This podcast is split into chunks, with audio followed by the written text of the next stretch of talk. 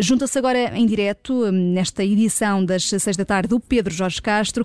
Pedro, Pedro, boa tarde. Há uma relação direta aqui entre o bombardeamento e a decisão deste recolher obrigatório?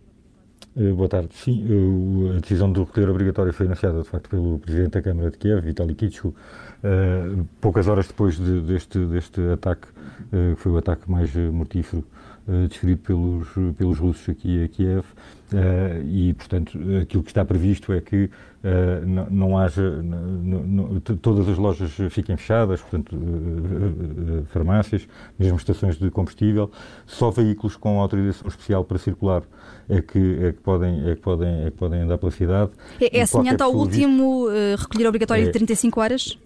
É, mas, é, mas uh, portanto, qualquer pessoa vista na, nas ruas da cidade sem este passo especial para circular neste dia será considerado um inimigo.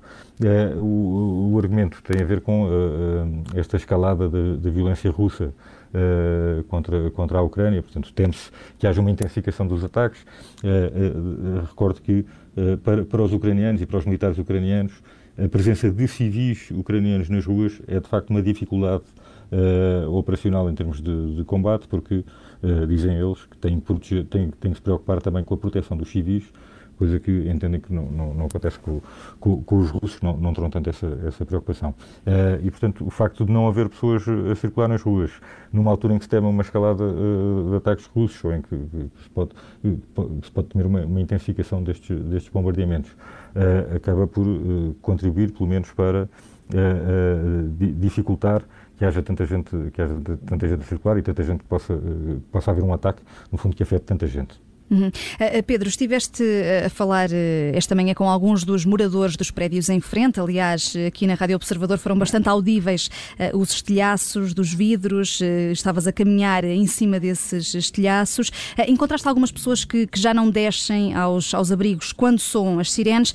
Achas que os residentes estão a ter aqui menos cuidados na adoção de medidas de segurança? Estão a habituar-se a esta guerra? Encontrei um bocadinho de tudo. Uh, de facto, uh, chamou-me a atenção porque eu percebo que ao fim de algum tempo de, de, de, sirenes e de, de, sirenes e de, e de bombardeamentos que as pessoas comecem a, a, normalizar a sua vida, não é? sendo que é um novo normal, obviamente terrível, na medida em que continua a haver a probabilidade de um destes bombardeamentos atingir a casa onde estão ou o edifício onde estão. E de facto encontrei um bocadinho de tudo. Encontrei uh, pessoas que ouviram as sirenes e não foram para os abrigos, uh, mas, uh, mas que têm, apesar de tudo, uma série de cuidados dentro de casa, como, por exemplo, dormir entre duas paredes grossas. Não é? Encontrei uma senhora que dormia na, na, sala da máquina de lavar, num colchão no chão, tem sempre, uh, uh, dorme sempre com roupa de, de, de, ir para a rua e tem sempre uma mala à porta, uh, com, à porta de casa, no maquinho à porta de casa, com os, com os documentos para, para, poder sair, para, para, poder sair a qualquer momento.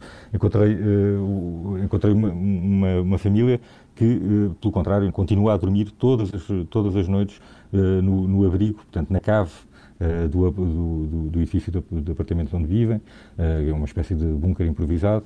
Durante o dia fazem vida normal em casa e à noite vão, lá vão com, com, com, os, os, colchões e com as almofadas dormir para, para, para, a cave, para esta cave no, no, no do edifício. Uh, isto obviamente mexeu com a, com a, cidade pela, pela importância deste e pelo simbolismo deste, deste centro comercial. encontrei um, um, também um, um, casal de avózinhos, estava precisamente neste, neste condomínio, junto ao Parque infantil, a olhar para o, para, o, para o, edifício que foi mais atingido, que fica mesmo em frente, e disseram que o neto deles mora no 20 andar. Não estava em casa, uh, portanto, tinham saído, tinha saído com os pais de, de Kiev, eles estavam a pensar subir lá acima para ver os estragos, mas como os elevadores estavam, estavam uh, não, não, estavam a funcionar, não, não, não, conseguiam estar a subir os 20 graus. Mas este, a senhora, entretanto, depois perguntei-lhes como é que eles tinham sentido este, estes bombardeamentos, eles moram a um quilómetro e meio, e a avózinha lá me disse bom, que não, não, tinham sentido uma onda, não é que tinha sacudido o prédio, mas não tinha havido estragos, e depois terminou a dizer assim, por agora, e o, o marido, portanto o avô, é? virou-se para ela e quase a reprimiu, não é? E disse: Não digas isso, não digas por agora, uh, vai ficar tudo bem. Uh, pronto, e, e, isto mostra um bocadinho aqui a forma como, como, como um bombardeamento destes uh, mexe com as pessoas e como, como afeta, obviamente, a dinâmica da cidade.